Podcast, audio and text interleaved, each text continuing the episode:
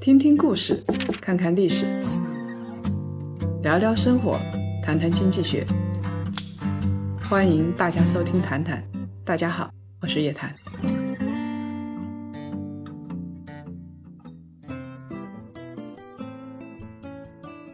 各位檀香，周五好，又到了谈谈的时间了。今天我们要来聊一聊，王五想追求投资的安全，他全仓买债券就行了吗？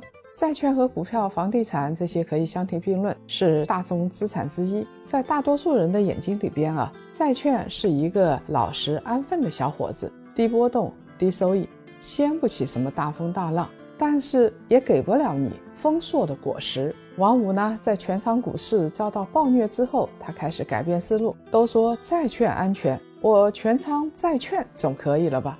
而且啊，买债券也不见得赚不到钱哦。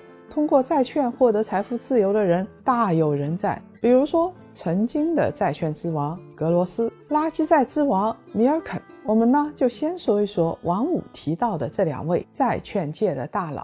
格罗斯现在已经退隐江湖了，他曾经主导太平洋投资管理公司 PINCO，从1987年创设到2014年9月底突然宣布离开。格罗斯主导的 PINCO 总回报基金。获得了百分之三百八十的回报，平均年度的回报率是百分之七点八，跑赢了多数对手，所以他才会被称为债王嘛。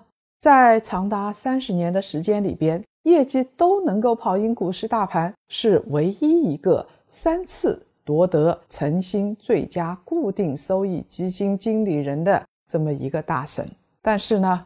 随着金融危机波动率加大，从2013年到2015年，他看错了德国债券的方向，加了高杠杆去购买德国债券期货，杠杆越来越高，风险也就越来越大，最终不得不黯然离场。至于垃圾债券之王米尔肯，在上世纪七十年代的时候，他大做低信用评级债，也就是俗称的垃圾债。但是呢，他不是瞎做的啊！这个米尔肯本事很大，他对垃圾债券有独到的理解，研究非常透彻。他对每一个债都如数家珍，还拥有强大的游说能力。他把愿意购买的人都变成了德崇证券垃圾债券的发行人，对企业进行恶意收购。他拥有垃圾债券的定价权，所以才被称为垃圾债券之王。从一九七七年到一九八七年，米尔肯筹集了九百三十亿美金。德崇证券在垃圾债券市场规模高达两千亿美金。一九七七年初，米尔肯控制了垃圾债市场百分之二十五的份额，当之无愧垃圾债券大王。十年的时间里边，米尔肯把德崇证券从一个二流券商变为世界顶级的投行。一九八七年，这家公司的收益超过了四十亿美金，是华尔街盈利最高的公司。但是很快，美国监管层盯上了它。一九八六年，迫于巨大的压力，德崇开始自查，很快发现了米尔肯有诸多的不轨行为。他跟几个认购垃圾债券的货币基金经理共同设立了一家有限合伙公司。提前认购被收购对象的股份，最终米尔肯被判入狱十年，罚金和民事赔偿一共是十一亿美金，并且被终身禁止从事证券业务。受此拖累，德崇证券也宣告破产，米尔肯从此离开江湖。很遗憾哈，王五刚开始的时候崇拜的两位债券大佬。结局似乎都不怎么美好，但是呢，王五还是不服气。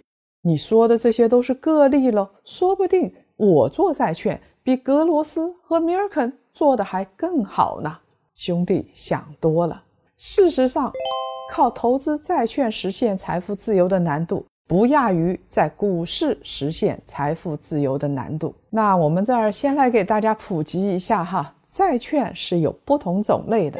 有一种呢是信用评级比较高的高信用评级债，它的风险比较低，但是收益也比较低呀。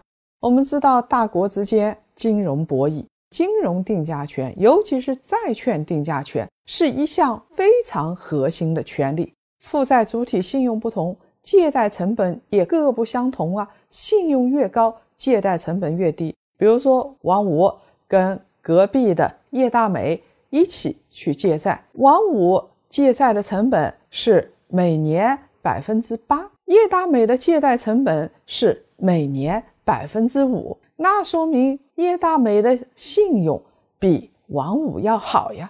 那大国呢，发行国债，然后发行高信用等级的那些公司债啊什么的，它的利率一直都是很低的，尤其是两类国家。利率非常低。第一个是拥有全球货币定价权的国家，像美国，它的绿钞用遍世界。美国说我是多少利率，它甚至可以影响国际的利率。第二种国家呢，就是经济发达、信用好的国家，债券利率也是低到吓人的。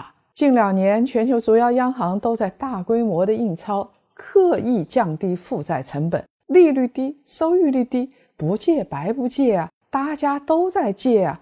二零二零年十一月五号，彭博巴克莱全球负收益债券指数的市值达到了十七点零五万亿美元的历史高点，刷新了二零一九年十七点零四万亿美元的记录，在全球债务总额当中所占的份额已经到了百分之二十六。那二零一九年的份额呢更高，是百分之三十。截止到二零二零年十一月十六号的这一个礼拜呀，意大利五年期国债收益率首次转为负值，十年期的国债收益率跌到百分之零点六零七的历史低点。那我们再来看看德国啦，二零二零年十一月十号，德国十年期国债收益率是负的。百分之零点五，那么国内的情况又是怎么样呢？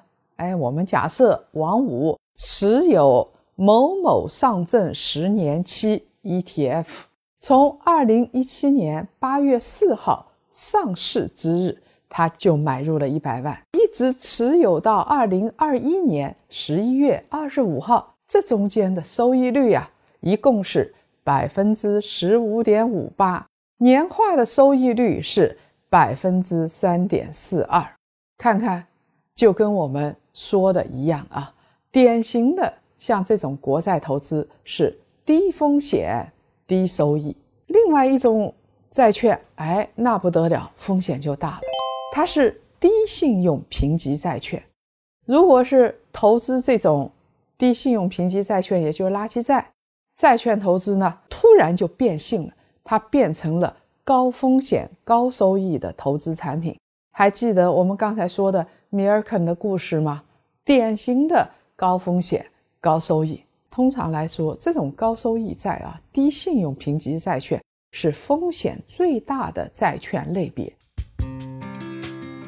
全仓押注债券不是一个明智的选择。押注高信用等级债券，收益率低，跑不赢通胀。押注高收益垃圾债风险太高，有可能玩出股票的高风险。